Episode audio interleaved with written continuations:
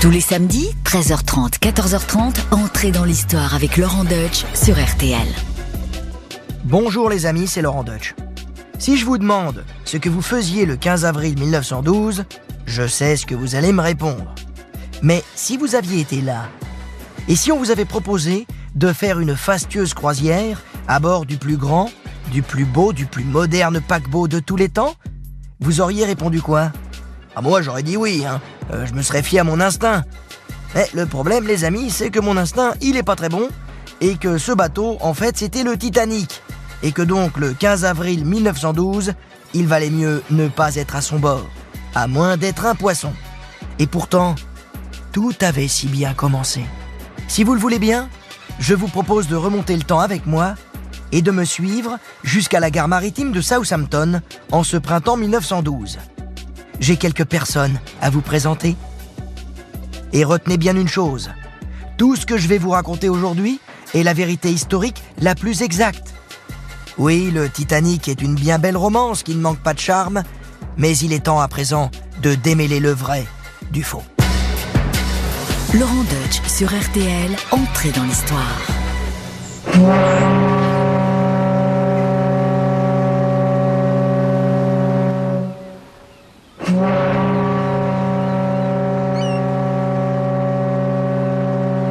Voici des mois que l'on attend le grand jour, le départ du Titanic pour sa traversée inaugurale.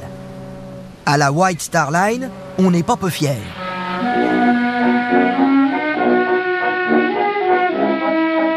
La prestigieuse compagnie de paquebots transatlantiques s'est entourée des meilleurs. Les architectes Alexander Montgomery Carlyle et Thomas Andrews ont dessiné le bateau. Les chantiers navals Harland Wolff l'ont construit à Belfast durant trois années. Et pour faire les choses en grand, ce sont trois paquebots qui ont été commandés.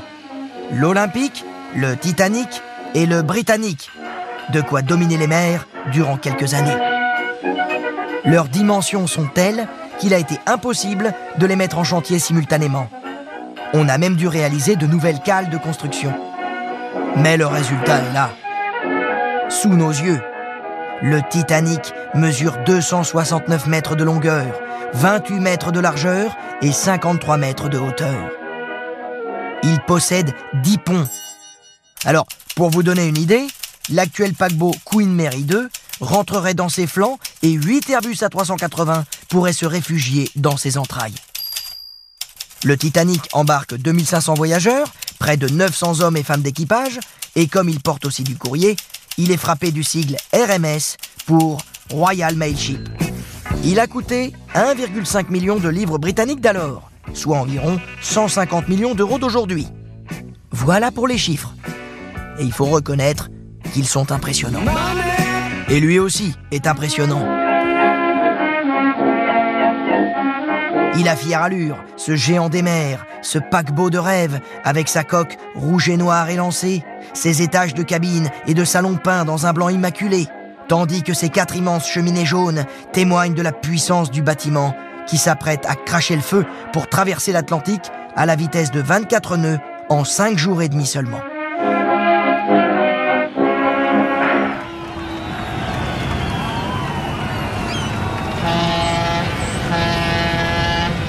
Ce matin du 10 avril 1912, c'est donc le jour du grand départ pour le Titanic. Sur les quais de Southampton, la foule se presse. Certains vont monter à bord. Ils sont 2240. D'autres les accompagnent. Et puis, il y a les curieux, qui veulent eux aussi assister au départ du plus luxueux paquebot au monde, qui va entreprendre avec tambours et trompettes sa traversée inaugurale. Prête à embarquer Voici Bruce Ismay, le directeur général de la White Star Line. L'homme est aussi puissant que vaniteux. Il est connu pour être un homme d'affaires habile et audacieux. Tout en en restant le patron, il a vendu sa compagnie au milliardaire américain John Pierpont Morgan. Et ce dernier doit justement être aussi du voyage. Mais en cure à Aix-les-Bains, en bonne compagnie, il décide au dernier moment de différer son voyage de retour aux États-Unis. On pourra appeler ça un homme avisé. Mais qu'à cela ne tienne, la bonne société sera dignement représentée par le colonel John Jacob Astor IV et sa femme. rejeton d'une famille américaine enrichie dans l'immobilier. Il y a aussi le major Archibald Butt, aide de camp des présidents Roosevelt et Taft, le mania du cuivre Benjamin Guggenheim, ou encore monsieur et madame Isidore Strauss. Et c'est de ce couple que j'aimerais vous dire un mot. Leur fin, vous allez voir, est mélodramatique à souhait, en plus d'être, comme pour les 1500 autres morts du Titanic, absolument dramatique. Mais revenons sur les quais de Southampton. Tandis que les passagers des troisième et deuxième classes ont embarqué en début de matinée, les passagers de première classe sont les derniers à monter à bord du paquebot. Eh oui, on ne saurait faire attendre une clientèle aussi distinguée. Les Strauss viennent d'embarquer. Beaucoup de passagers de leur rang ont emprunté le boat train qui les a conduits de Londres à Southampton. Il est midi 15 et le bateau appareille.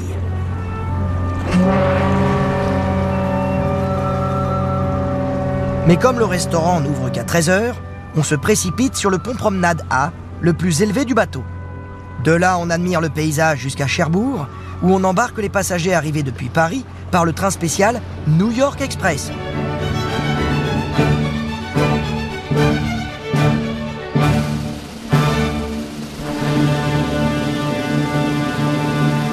Comme rien n'est jamais trop beau pour les puissants de ce monde, on trouve à bord du Titanic un café parisien, copie d'un café des grands boulevards.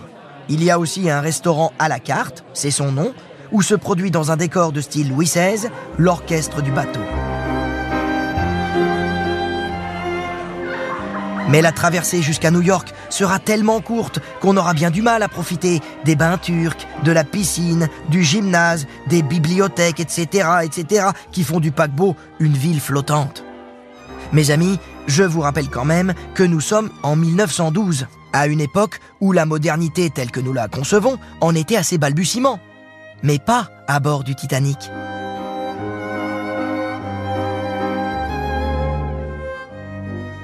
Retrouvons Isidore et Ida. Ils nous attendent au pied du grand escalier à double volet que l'on emprunte pour se rendre à la salle de réception. À lui seul, cet escalier, il incarne le raffinement inouï qui a présidé à la décoration du bateau.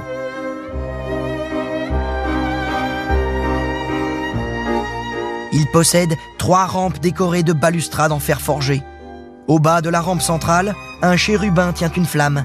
Sur le palier intermédiaire, deux anges enserrent une horloge sur un panneau de chêne.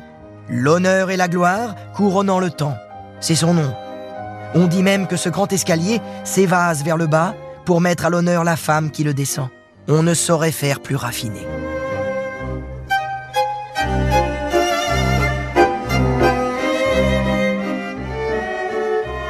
Parmi les grandes fortunes qui ont pris place à bord du Titanic, il y a donc les Strauss.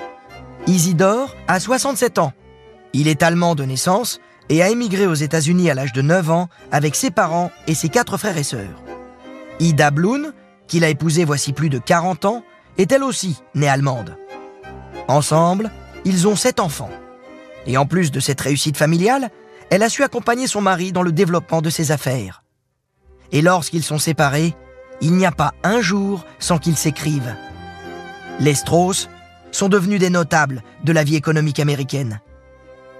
Il y a une quinzaine d'années, Isidore a racheté avec son frère Nathan le célèbre grand magasin new-yorkais Macy's, où ils avaient jadis été vendeurs.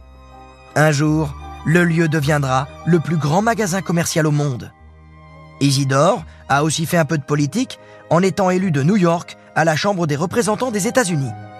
Le couple rentre d'Europe où il a conduit leur petite fille Béatrice dans sa famille allemande afin qu'elle puisse y parfaire sa maîtrise de la langue de Goethe.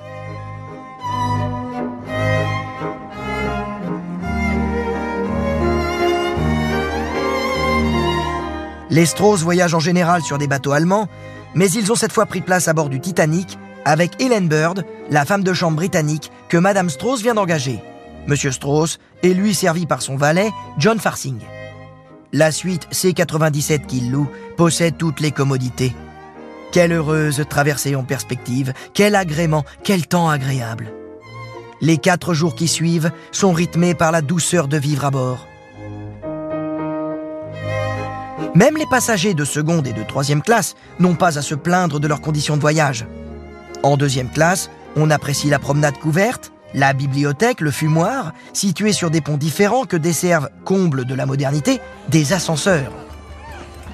En troisième classe, ce sont les immigrants qui forment le gros des 700 passagers avec pas moins de 33 nationalités représentées. Les cabines proposent des couchettes confortables pour 4 à 8 passagers et de petits dortoirs pour les hommes célibataires. Le pont de poupe, à l'arrière du bateau, leur est réservé. C'est donc là que l'on devrait y croiser Jack Dawson, vous savez, le héros du film que James Cameron a réalisé en 98 et que vous avez sans doute vu.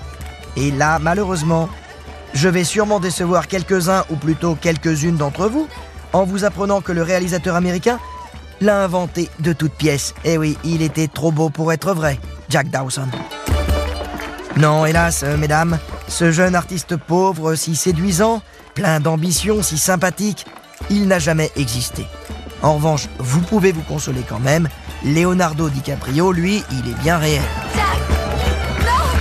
Mais comme lorsqu'on parle du Titanic, les coïncidences les plus étranges ne manquent pas, on a retrouvé après le tournage du film qu'un certain Joseph Dawson avait vraiment existé, qu'il était irlandais, jeune, pauvre, qu'il travaillait à la machinerie du bateau et qu'il était mort durant la traversée. Quant à sa fiancée dans le film, me direz-vous messieurs, la jeune Rose DeWitt Butaker, incarnée par la sublissime Kate Winslet, eh bien James Cameron s'est inspiré de la jeunesse pleine d'audace de l'artiste peintre Beatrice Wood pour construire le romantique personnage de Rose qui survécut au naufrage. Mais si Beatrice Wood était bien réelle, elle n'a cependant jamais mis les pieds à bord du Titanic. Étonnant, non?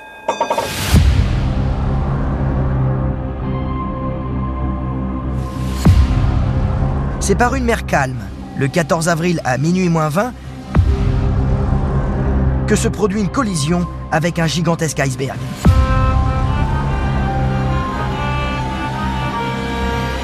Très vite, les ingénieurs du bord sont formels. La coque du bateau a été percée à tribord sur son flanc, au-dessous de la ligne de flottaison. Le Titanic va donc sombrer dans les heures qui viennent. Les femmes et les enfants d'abord Vous connaissez la formule? Eh bien pour les Strauss, il n'est pas question de se séparer. Ida ne montera pas à bord de l'un des trop peu nombreux canots de sauvetage. Nous avons vécu ensemble. Nous mourrons ensemble, déclare-t-elle quand on lui propose de sauver sa vie.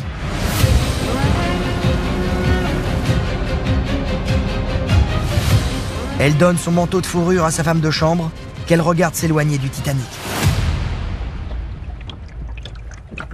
Et si vous avez vu le film de James Cameron, vous vous souvenez probablement de cette séquence où Isidore et Ida sont allongés sur leur lit, tassés l'un contre l'autre, attendant une mort imminente, tandis que l'eau pénètre déjà dans leur cabine.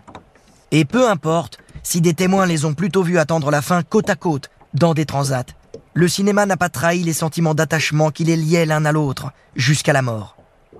Et c'est en réalité leur histoire d'amour qui a inspiré le couple mythique de Jack et Rose dans Titanic.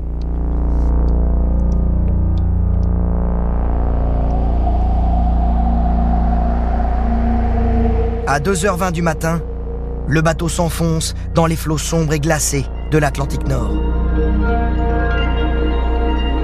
On retrouvera le corps d'Isidore flottant sur la mer, pas celui d'Ida. Alors, la famille placera un bocal d'eau prélevé sur le site du naufrage dans le mausolée des Strauss, situé dans le cimetière new-yorkais de Woodlawn. Ouais, cette histoire, il fallait vraiment que je vous la raconte, car c'est elle qui a véritablement inspiré le film. Avant de nous quitter, je voudrais vous dire un mot sur Edward John Smith. Son nom ne vous dit rien? Réfléchissez un peu. Il s'agit de l'homme qui porta la responsabilité du naufrage, rien que ça. Eh oui, le capitaine du Titanic. Un marin chevronné que ce capitaine. Entré jeune dans la marine marchande, il en a gravi tous les échelons. Il est le capitaine le plus réputé de la White Star Line. C'est donc naturellement à lui que l'on confie le commandement du majestueux Titanic. Il est le seul maître à bord après Dieu, selon l'expression consacrée.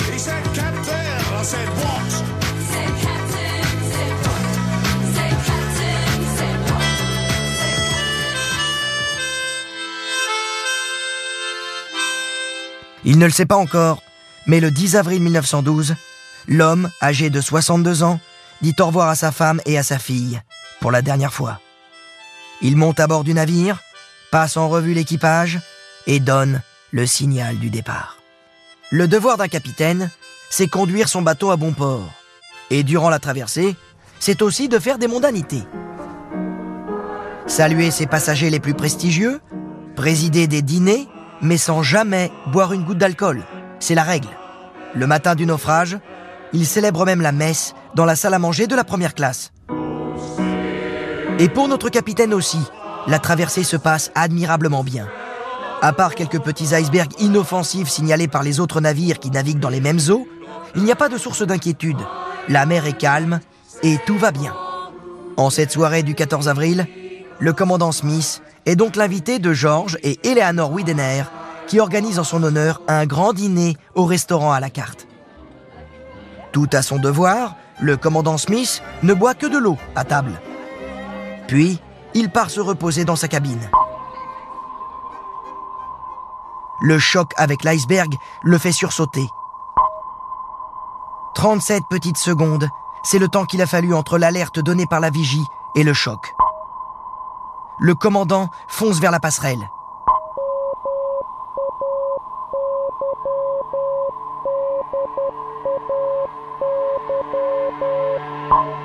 William Murdoch, l'officier de quart, fait virer le paquebot sur tribord pour tenter de l'éviter, ce qui se révélera être une erreur. En plus, c'est trop tard. La coque racle l'iceberg qui lui ouvre six brèches au-dessous de la ligne de flottaison. Il n'y a plus rien à faire. Vous voulez savoir ce qui a provoqué le naufrage du géant des mers? Six petites entailles réparties le long du premier tiers avant du navire. Six petites entailles, rien de plus. C'est fou, non? À minuit 5, le commandant donne l'ordre qu'aucun commandant au monde n'a jamais eu envie de donner. Faites préparer les canaux. Faites monter les passagers sur le pont des embarcations avec leur ceinture de sauvetage. À 2h18, les lumières du Titanic cessent de clignoter pour toujours. Deux minutes plus tard, le navire se brise en deux. La partie avant coule, la partie arrière s'enfonce doucement sous les eaux.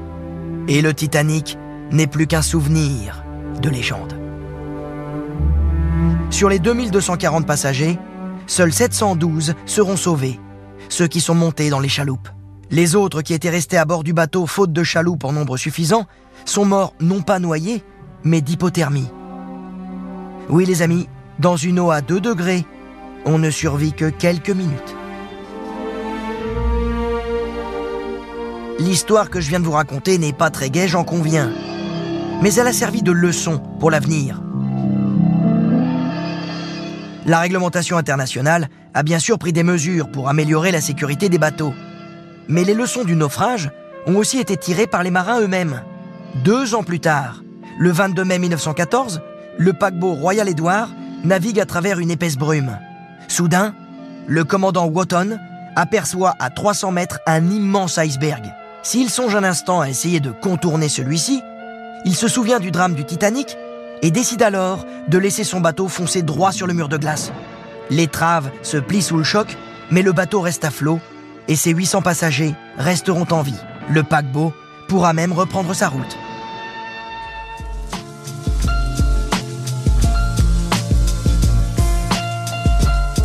En guise de conclusion, je voudrais revenir sur le destin du commandant Smith et vous dire ce que c'est qu'un capitaine qui se respecte. À la différence du propriétaire Bruce Ismay, qui s'est enfui lâchement à bord d'une chaloupe, le capitaine Smith, lui, va rester à bord jusqu'au bout, accompagnant dans la mort les centaines de passagers qui n'ont pas pu monter à bord des chaloupes. Ainsi, le capitaine Smith emporte avec lui une part de la légende éternelle du Titanic. Le plus grand, le plus majestueux et peut-être aussi le plus célèbre navire qui n'ait jamais existé. Entrez dans l'histoire. Laurent Deutsch sur RTL. Et voilà, c'est fini pour aujourd'hui. Mais n'hésitez pas à retrouver d'autres épisodes d'Entrée dans l'Histoire sur le site rtl.fr et sur notre application. Et quant à moi, je vous retrouve la semaine prochaine pour d'autres surprises, d'autres aventures, d'autres personnages incroyables. En attendant, portez-vous bien et n'hésitez pas à vous abonner.